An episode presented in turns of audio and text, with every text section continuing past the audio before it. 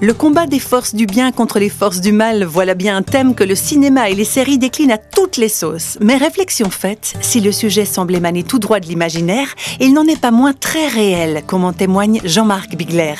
Voilà plus de 40 ans que cet agriculteur suisse prie pour la délivrance des gens qui viennent frapper à sa porte pour être libérés de leurs tourments. Il ne prie pas n'importe quelle force ou n'importe quelle divinité. Jean-Marc Bigler prie au nom de Jésus-Christ, le Seigneur qui l'a lui-même délivré de terribles angoisses. Alors, si l'on devait résumer en quelques mots, qu'est-ce que la délivrance? Réponse de Jean-Marc Bigler. Ah, c'est une question qui mérite beaucoup d'heures de réponse. Si je schématise, c'est euh, essayer d'extraire les, tumeurs spirituelles qui sont à l'intérieur des humains qui les fait souffrir d'une manière miraculeuse par la puissance du nom de Jésus. C'est enlever euh, ce qui fait mal.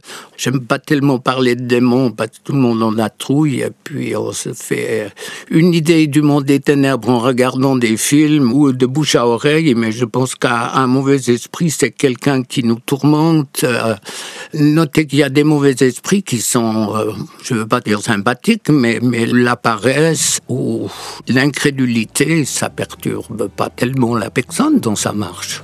Il est incrédule, il a choisi, il veut pas croire. Et euh, c'est des, esprits qui, qui tourmentent, quoi. Addiction, peur, maladie, etc. Est-ce que toutes ces manifestations sont liées à une emprise démoniaque? Comment savoir en fait? Je crois que c'est en parlant avec la personne qu'on arrive à, à, trouver. Parce que je pense que beaucoup de chrétiens et du reste, c'est ce que fait le monde des ténèbres. On coupe la ronce, on coupe l'épine, mais on n'a pas la racine.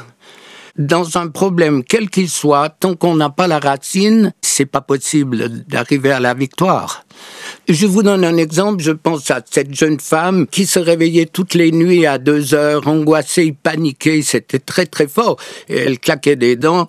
Je suis honnête, j'ai chassé mais toutes les peurs possibles. Et plus je priais, euh, plus ça s'affolait. Un moment, j'ai eu un, déclic dans ma tête. Et puis je lui ai posé la question, mais peut-être qu'avec un décalage horaire, est-ce que ça veut dire quelque chose? Et là, on était sur la bonne piste. Elle m'a dit, ah oui, à tel et tel endroit, euh, ce qui correspond à deux heures de la nuit chez nous, j'ai failli me noyer. Donc j'ai prié contre l'esprit qui est venu au moment de cette noyade. Et puis elle s'est levée, elle criait euh, sur la pointe des pieds, elle levait la main au secours, au secours, comme quelqu'un qui se noie. Et puis tout d'un coup, elle arrêtait de claquer des dents, fini, quoi.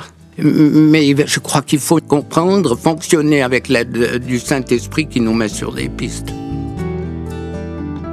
et Jean-Marc Bigler de conclure sur ce qui a été, qui est et qui restera fondamental pour lui. C'est un cadeau de découvrir Jésus-Christ.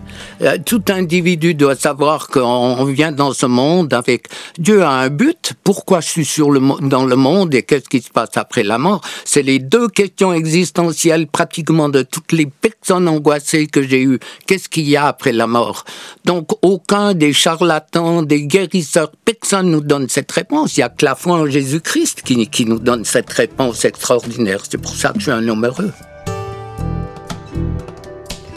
Un homme heureux, certes, mais pas naïf quant aux enjeux de la vraie liberté humaine. Tout se joue autour de cette parole biblique. Si donc c'est Jésus qui vous donne la liberté, alors vous serez réellement libre. Réflexion faite vous a été proposée par Radio Réveil.